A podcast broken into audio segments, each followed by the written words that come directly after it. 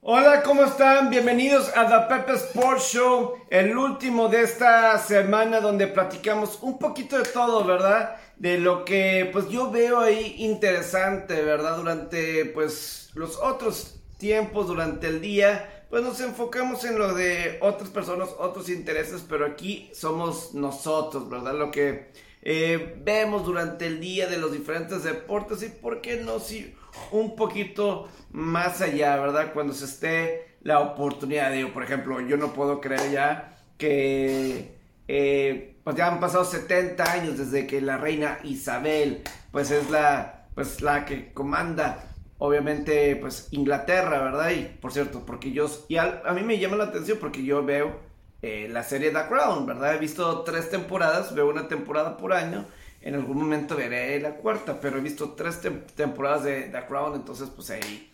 Pero bueno, aquí vamos a estar hablando de, deportes principalmente, ¿verdad? Y, lo que, pues mira, hay muchos temas. Está lo de Ryan Fitzpatrick, se retira del NFL.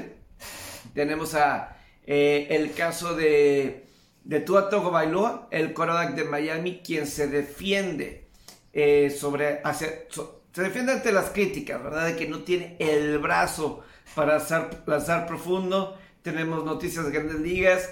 Colorado toma ventaja de dos juegos a cero. Dos juegos a cero en lo que es eh, la final del oeste dentro de la postemporada de la Stanley Cup Playoffs para ver si pueden llegar a la final. Pero comenzamos con la con la NBA, ¿verdad? Empezamos con lo que es la final que ya se llevó a cabo el juego 1 con los Celtics de Boston que remontan, remontan para ganar el primer juego de esta serie. Que pues hay muchas estrellas aquí de que platicar, ¿verdad? Eh, con Boston que pues se dio toda una, una transformación tremenda. Después de tres cuartos estaba perdiendo Boston por 12 puntos y terminaron ganando por 12 puntos. Cuando restaban, eh, cuando faltaban 5 minutos en el cuarto cuarto, hasta ya prácticamente los últimos segundos, Boston se agarró una racha en el que anotó 17, 18 puntos sin respuesta que prácticamente eso fue lo que definió el partido. Yo le decía ayer, si ustedes me escucharon aquí con, ustedes, si ustedes me escucharon, yo decía que Golden State gana en 6 o 7 juegos. Y pues es muy pronto para cambiar mi pronóstico y todo eso. Pero, pero, hay algo que sí, para los aficionados de los Celtics que están buscando convertirse regresar a tener la mayor cantidad de campeonatos de la NBA por su cuenta. Ahorita están empatados con Lakers con 17. Si Boston va a querer, o sea, este, Boston que está buscando llegar a 18 ya aquí ya tengo los datos aquí listos en el, en el caso de, la final de la NBA, en el caso que llegue a necesitar alguno específico. Pero a lo que iba, yo tengo Golden State para, para ganar la final en 6 o 7 juegos. Entonces pues no estoy paniqueado con mi pick en el caso de que, por, porque perdieron el juego número 1. Pero pues Boston está buscando retomar y regresar a ser el único eh, líder en cuestión de victorias de campeonatos de la NBA. Ahorita están empatados con Lakers con 17. Están buscando llegar a 18 campeonatos, ¿verdad? Y hay una cuestión que yo si fuera Steve Kerr, el head coach de Golden State, de lo que yo estaría preocupado. Me parece ser, y es muy posible, que Boston tenga mayor profundidad mayor profundidad que Golden State. Creo que Golden State tiene los estrellas. Sin lugar a dudas, el mejor jugador de Golden State en este partido fue Steph Curry con 34 puntos. Creo que Clay Thompson necesita estar mejor.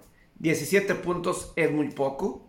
Porque si no va si Clay Thompson no va a estar ayudando a Steph Curry con alguna consistencia, mi pregunta real es, ¿quién más, además de los Splash Brothers, van a poder tener éxito con alguna consistencia?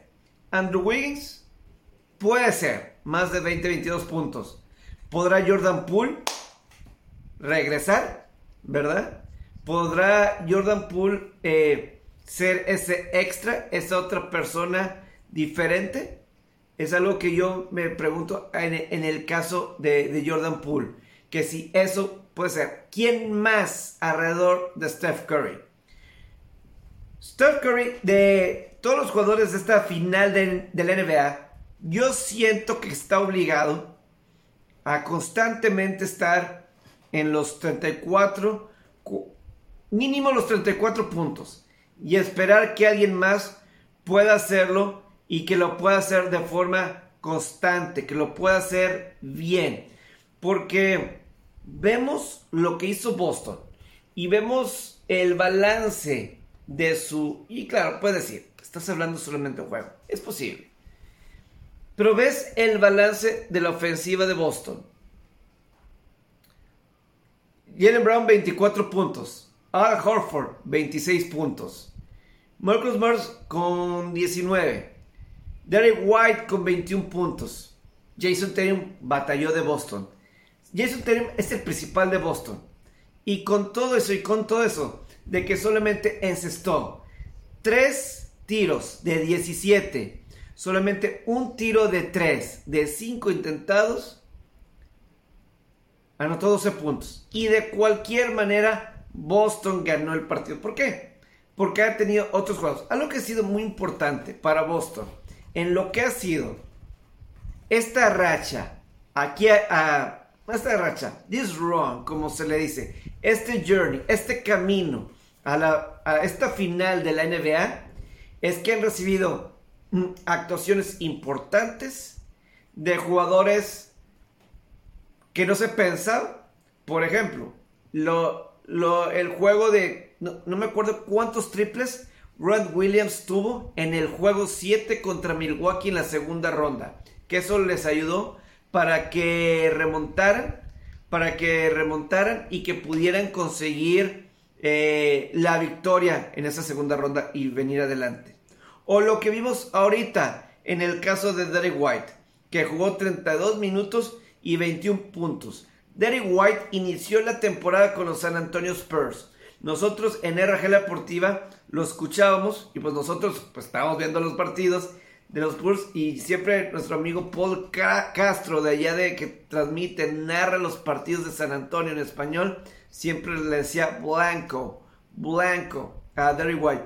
Pero de repente fue intercambiado en Boston y en una en en el momento de hacer cambios, en la fecha límite de hacer cambios, que fue alrededor cuando se dio este cambio de Derek White, nadie le puso un pero ahí, pero Derek White ha sido importante, ha, contribuido desde la banca. Estás hablando que desde la banca jugó 32 minutos y anotó 21 puntos para Boston. Entonces, ves esta situación de Derek White, que es estos 6 tiros de 11, 5 eh, triples de 8 de desde tres puntos.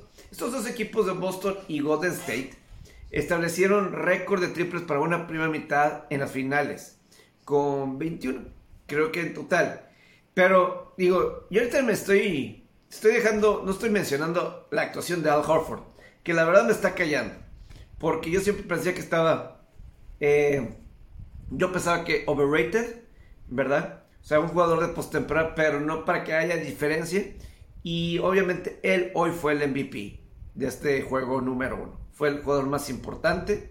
Encestó 9 tiros de 12. 6 de 8 intentando de 3 puntos. Para que Boston tuviera esta victoria.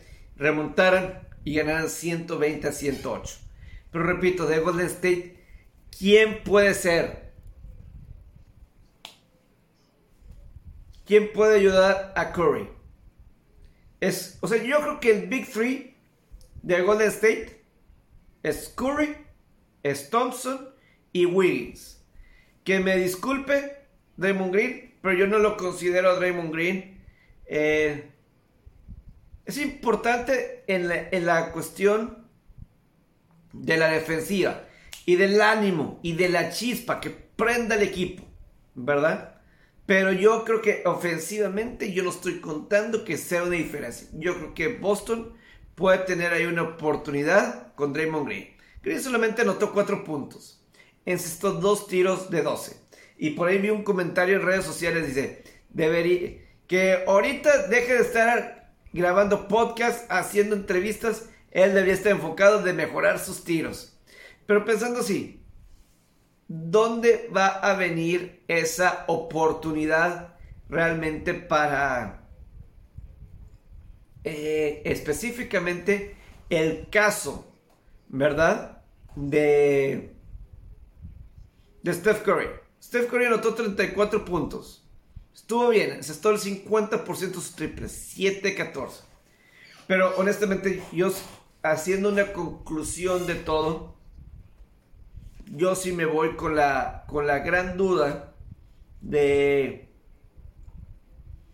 si eres Golden State, se vio que Boston tiene más armas, se ve que tiene una mayor profundidad. Ahorita no vimos a Jason Taylor, vimos a... Eh, sí, ya dije al grupo de jugadores. Y Jalen Brown tuvo un buen, buen juego. Al Horford tuvo un buen juego están todos ellos. Entonces, y Taylor va a tener un buen partido, pero el mejor jugador de Boston es Taylor. Y nos dimos cuenta que Boston no necesita tener la mejor actuación de su mejor jugador para ganar un partido en esta serie. Tarde o temprano va a tener que sobresalir Taylor para que gane la serie. Pero no lo necesitan en cada uno de los juegos. Ya ganaron un partido sin lo mejor de Taylor.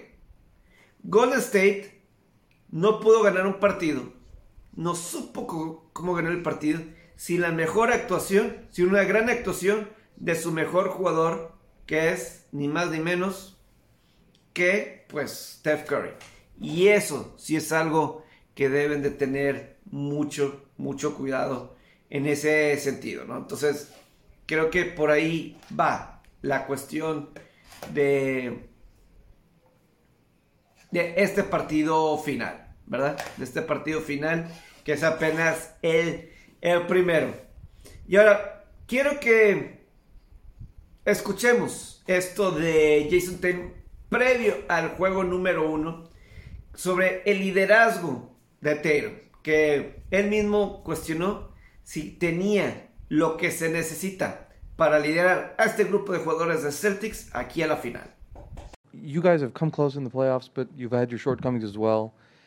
does that over the course of your career does it make you question anything that you're doing does it make you um, rethink some things or, or do you kind of just continue on the path because you know you kind of trust in what you're doing uh, a little bit of both you know i'll be honest for myself there have been times where i question uh, like am you know am i the right person you know to kind of lead a, a, group like this uh, and you know never like doubted myself, but you know just moments after those some of those losses and you know the, the tougher parts of the season, you know it's human nature to kind of question you know yourself and things like that, but you know just always stick to what you believe in and trust in the work that you've put in.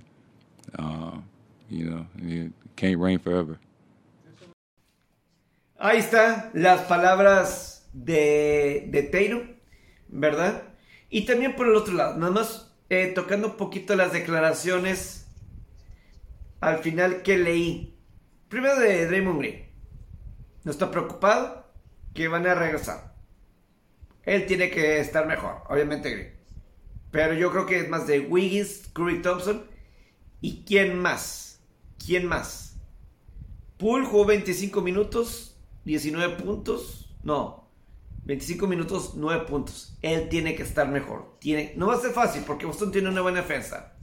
Eh, el caso de Ima Udoka, de head coach, su primer año sabe cómo trabajar defensas y yo creo que eso va a ser fundamental para que Boston pueda eh, eh, defender a Poole o Poole va a tener que sobresalir aquí más adelante. Pero también para Golden State, el perder juego 1 en una serie de postemporada con Steve Kerr de head coach no es común. Entraron a este partido con récord de 21 victorias y 2 derrotas en juego 1. Aquí perdieron, tenían la ventaja, porque luego decía Raymond Green, que dominaron los primeros 3 cuartos de juego. Entonces, ¿quién no está preocupado? No sé si dominaron los 3 cuartos. A final de cuentas, empezaron muy calientes el primer cuarto. ¿Por qué? Porque Steph Curry eh, empezó creo que con 6 triples. Y con 21 puntos. Que para primer cuarto no se veía desde Michael Jordan eh, la serie contra Phoenix en el 93. ¿Verdad? Eso ayudó. Pero si Curry no, ¿quién? Curry estaba descansando. Final tercer cuarto cuando Boston empezó su regreso. ¿Verdad? También otro punto que a mí me llamó la atención entre el juego 7 de Boston Miami del domingo ahora. Eh, Mike Green, que ha sido el narrador de las finales para ABC, y esas ESPN y ABC, que son los mismos pero ha sido el narrador principal de las finales de ABC del 2006 a la fecha. No estuvo disponible para el juego 7 entre Boston y Miami del domingo porque salió positivo a COVID-19. Sí estuvo en la transmisión del domingo Mark Jackson y Jeff Van Gundy, que han sido parte de este grupo, de este equipo de transmisión desde el 2007 por excepción cuando Mark Jackson se fue de head coach a Golden State. Pero ahí están todos juntos. Resulta que cuando estábamos viendo ese juego 7, yo fui a Twitter, busqué Lleva Gondi Sick y yo también. Eh, y esta publicación, yo puse, ok, Mike Green acaba de dar positivo a COVID. Y es claro que pues ninguno está con cubrebocas. Ninguno de los del equipo de transmisión está en cubrebocas durante el partido, ¿verdad? Y al final de cuentas están sentados juntos. No hay nada que los divida. No hay una barrera, no hay nada que los divida. Está relativamente cerca. Y se escuchaba que estaba ronco. Eh, ¿Verdad? Que estaba ronco Jeff Gondi. Y que, más que ronco, que estaba enfermo. Y la, y, y la preocupación es que Mark Jackson se escuchaba que, o sea, estaba sin cubrebocas. Y, y Mark Jones, ¿verdad? El narrador, reemplazando a Mike Green, está sin cubrebocas. Pero pues se sentía que estaba enfermo Jeff Van Gundy. Hoy se confirma, antes del juego 1, que Jeff Van Gundy había dado positivo a COVID-19. Entonces, claramente, se había contagiado o uno de los dos contagió primero y alguien salió primero positivo, Brain, etc. Pero también lo tenía el virus Jeff Van Gundy al momento del juego 7. Jeff Van Gundy también estaba siendo ya había dado positivo. Y aquí tiene suerte y es bien. Tiene suerte. Porque, pues sí, al parecer Mark Jones, Mark Jackson, perdón, y Jones, los dos, están bien. Creo que ya ha pasado tiempo. Pero es que hasta era normal un poquito entre, entre entre Mike Green y que alguien más hubiera salido positivo. Llevaban dos semanas juntos con la, final, con la serie de Boston y Miami. Habían pasado mucho tiempo, mucho tiempo juntos. ¿Verdad? O sea, claramente, habían... Entonces, alguien, iba a salir, alguien más iba a salir contagiado. Fue, ni más ni menos, que Jeff Van Gogh. Entonces, tristemente, ahí para la gente de, de ESPN, pues, ni modo. Eh, lo que se decía es que Mike Green todavía no había sido dado de alta para este juego 1. Vamos a ver qué tanto tiempo estará fuera Van Gundy. Qué tanto tiempo estará fuera Green. Si Green ya para el domingo, para el juego 2, ya habrá pasado una semana que, se, que nos enteramos que fue positivo. Y pues ya en estos tiempos, ya no tienes que estar tanto tiempo aislado. Según entiende. O posiblemente no. Hay otras cosas ahí que hay que checar. Pero sí. Van Gondi, no sabemos. Digo, ya está, era claro que ya estaba enfermo el domingo. Era claro, o sea, no dio positivo hoy. Era claro que tenía el virus el domingo. Entonces, ahí nada más con Van Gondi. Entonces, pues también se dio esta situación. En la postemporada de hockey, eh, hoy fue el juego 2 en la final de conferencia del oeste, en el que Colorado vence 4-0 a los petroleros de Edmonton. Y, pues Colorado, eh, pues toma, pues ya, una ventaja que parece ser determinante para buscar llegar a la final del Stanley Cup por primera vez desde el 2001. Dios, nada más como datos, solamente como facts. Colorado no ha perdido como visitante en esta postemporada. Ganaron los primeros de casa en esta serie, ahora van a Edmonton. Ahorita Colorado tiene récord de 4 eh, y 0, si, no me equivoco. 4, 4 y 0, porque barrieron en la primera serie y el otro fue de 5. Están 4 y 0 al momento en lo que es en casa, es de visitante, perdón, en postemporada. Yo había comentado, o sea, Mike Smith volvió a de Edmonton volvió a permitir cuatro goles. Y pues aquí se está viendo 40 años de edad, se pensaba que era la debilidad de Edmonton, la portería y atrás, y aquí en el segundo periodo, rápidamente Colorado anotó eh, varios goles Incluso, hubo dos goles en 15 segundos. Nazmi Kadri, impresionante. Tuvo tres asistencias, ¿verdad? Y aparte un gol. Se podía decir, eh, al principio de la postemporada, el MVP de los playoffs de la Stanley Cup se da por toda la postemporada, no solamente la serie final.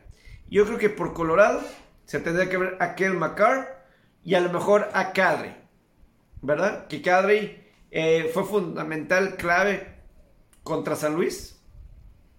Ya me acordé 5-0 porque la serie Colorado contra San Luis se fue a 6 y está 5-0 Colorado de, visitante. Pero a lo que iba con Cadre, que pues se pone así en una situación donde posiblemente él y McCarr como los favoritos para ganar el MVP de los playoffs en el caso, en el caso de que Colorado sí gane la copa. Pero aquí la actuación de Pavel François, este portero que hace un año o dos se pensaba que iba a ser el principal. Tuvo algunos problemas, si me equivoco, de, lesiones, pero ahí está François.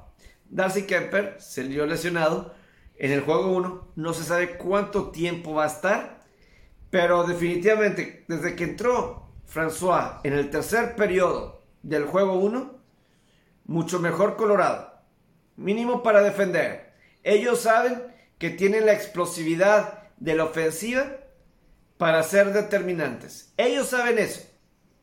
Ellos saben eso, que tienen eso a la ofensiva. La cuestión es que pueden defender algo, cualquier cuestión.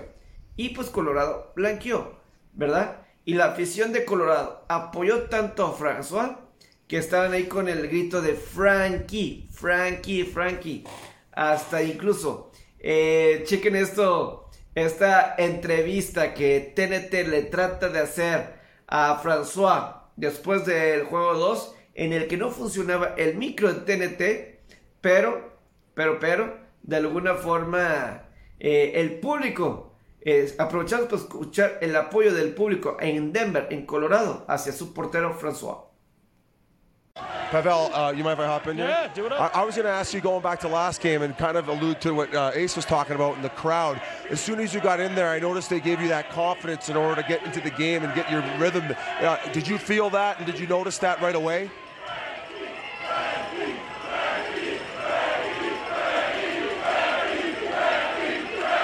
So loud.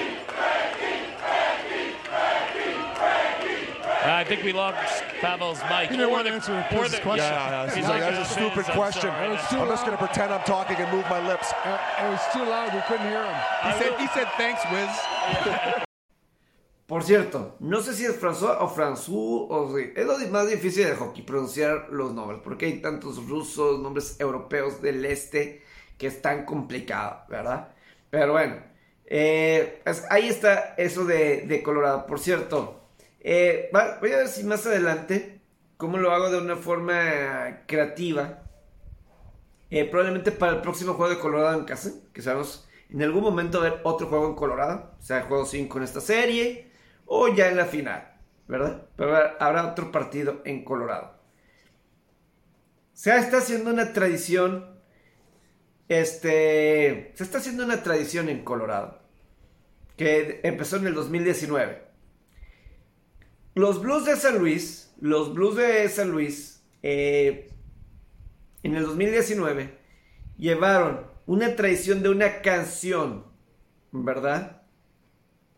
Eh, lleva- lleva- llevaron una, este, la canción de Gloria, tarara, tarara, de, ah, ¿cómo? La canción de Gloria, este, nada más, disculpe, mi música no es lo principal. A ver, a ver, nada más. Gloria.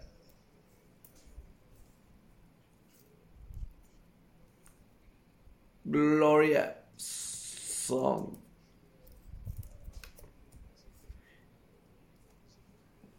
De Laura Branigan. Ahí está. Eh, los Blues utilizaron esa canción en el 2019 de inspiración. Los aficionados y ellos lo acarrearon para, para, para llevar a los Blues a la Copa Stanley. Ese mismo año, un DJ, el DJ que está para los juegos del Avalanche, de- empezó a poner cuando en juegos que Colorado estaba ganando por muchos goles, o que a lo mejor que un tiempos muertos estaban po- empezando a poner la canción de All Small Things de Blink 182. Small Things, tara. Soy malo para tararear. Pero al parecer eso está agarrando vuelo. Y más adelante se los explicaré. Pero bueno, Colorado está al frente 2 a 0 en su serie contra Edmonton. Hoy en una noticia que para mí en lo particular digo, uf, no me lo esperaba. La verdad no lo tenía un poquito en mente, pero sigo, no me lo esperaba y yo dije, se va a extrañar, se va a extrañar. Pero se da a conocer que Ryan Fitzpatrick, Ryan Fitzpatrick se retira de la NFL. Ryan Fitzpatrick dice adiós después de 17 temporadas, una carrera improbable, pero definitivamente muy memorable. La carrera de Ryan Fitzpatrick, este gran, es una, no voy a exagerar con el gran coreback, pero un coreback que definitivamente deja un legado. Para empezar, no seguido un coreback de la Universidad de, de Harvard, ¿verdad? O sea, definitivamente no, eh, no es algo que uno lo consideraría, ¿verdad? En el caso de la Universidad de Harvard. Son pocos los que salen de una escuela de Ivy League, ¿verdad? En el caso de... A ver, a ver. Aquí, una disculpa, pero estoy tratando sí, de todos los datos. Sacar aquí bien los datos de Ryan Fitzpatrick porque hubo algunas cosas que sí me llamaron la atención, ¿verdad? Porque ¿quién hubiera pensado? Por ejemplo, termina con 34.990 yardas. Número 32 en la historia de la NFL. Ryan Fitzpatrick, que jugó del 2005 pues, hasta la temporada pasada. Y jugó con nueve equipos diferentes. Empezó con los Carneros de San Luis. Me acuerdo ese juego, creo que fue contra los Tejanos. Con, eh, con los Tejanos. Luego, la siguiente vez me acuerdo con los Bengalíes, en el 2008, cuando salió lesionado Carson Palmer, una lesión en el codo. Él se echó como en los últimos 12, 13 partidos de Cincinnati del 2008. Luego estuvo en Buffalo. Parecía que Buffalo iba a tener una larga trayectoria. Pero como era costumbre de Fitzpatrick, era momento arriba, momento abajo. Arriba, abajo. Eh, con los Jets, casi en el 2015 los lleva postemporada. Luego tuvo temporadas estadísticamente buenas con Tampa, con Miami. Se ve que me faltaron algunos equipos por ahí. Creo que jugó con Houston en algún momento dado. Pero para mí lo triste de alguna forma es que la última temporada de Fitzpatrick solamente jugó un partido con Washington. Se lesionó en el primer juego de la temporada pasada, quedó fuera y ya no volvió a jugar. Y para que lo extraño, Fitzpatrick termina su carrera con más yardas que Jim Hart, Tony Romo, Phil Sims, Steve Young, Troy Aikman, Ken Anderson, Kurt Warner, Sonny Jurgensen, para Steve McNair, quarterbacks que uno pensaría automáticamente mejor que ellos. Y sí, todavía algunos son jugadores de Salón de la Fama, ¿verdad? En el caso de de Sims, bueno, Sims no es Salón de Fama, pero Young, Aikman, Warner, Jorgensen y otros me van a decir la época, correcto. Pero al final de cuentas, tiene estos números y está en esta posición, representar y la verdad es de aplaudirse para parte de Fitzpatrick. Fitzpatrick entra en una era que se dice journeyman, ¿verdad? Journeyman se escribe en los deportes como alguien que se salta de un lugar a otro, que no está estable, que un año está en un equipo, otro año está con el otro, dos temporadas con otro y se va salteando. Yo, por ejemplo, también Josh McCown, ¿verdad? De esta era similares. Pero Fitzpatrick era todo un personaje dentro de la NFL. La barba, que se parece mucho a Conor McGregor. La barba, o sea, de alguna forma, ves a Fitzpatrick y tú dices, salió de Harvard, es como Reese Witherspoon en Legally Blonde. ¿Quién hubiera pensado que ellos dos, creo que uno es película, ¿verdad? Pero todas las de personalidades que tú no piensas en Harvard, Fitzpatrick entra ahí. Y de los momentos memorables de Fitzpatrick con Miami, se pase contra los Reyes que casi le arrancan el casco, casi, casi le arrancan el casco, simplemente increíble. Eh, esa jugada, ese regreso de Miami contra Reyes que rescata a Tua Tagovailoa de un mal partido que estaba teniendo. Lo rescata, lo rescata y lo llevan a la victoria. Los lleva tal cual ahí a la victoria. Mantenerlos vivos en ese momento postemporada. Y lo mejor siempre va a ser fuera del campo con, con Fitzpatrick. Eso, eso va a ser con él, ¿verdad? Y pues nunca jugó un juego postemporada pero definitivamente fue alguien entretenido. Fitzmagic, como se le dice, siempre fue alguien entretenido. Dio espectáculo y por eso siempre la gente siempre lo, lo, va a recordar. Los aficionados de esta época van a recordar a Fitzpatrick. Lo van a, lo van a recordar y pues bueno, ya se retira Ryan Fitzpatrick. No, se lesionó en la última temporada y pues Fred Jackson, compañero de él con los Bills de Buffalo, compartió pues como que una imagen, parece como si fuera un código QR, pero en eso eran eh, nombres de jugadores quien él decía gracias de alguna forma. Jugadores como Isaac Bruce.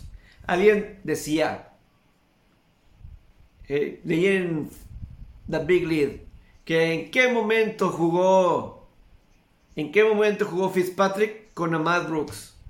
Yo digo, Cincinnati, 2008, ahí estuvo. Ahmad Brooks, linebacker, estuvo en Cincinnati. ¿Verdad? Zach Bruce, 2005, ¿verdad? Lanzó pases de anotación a 68 diferentes jugadores.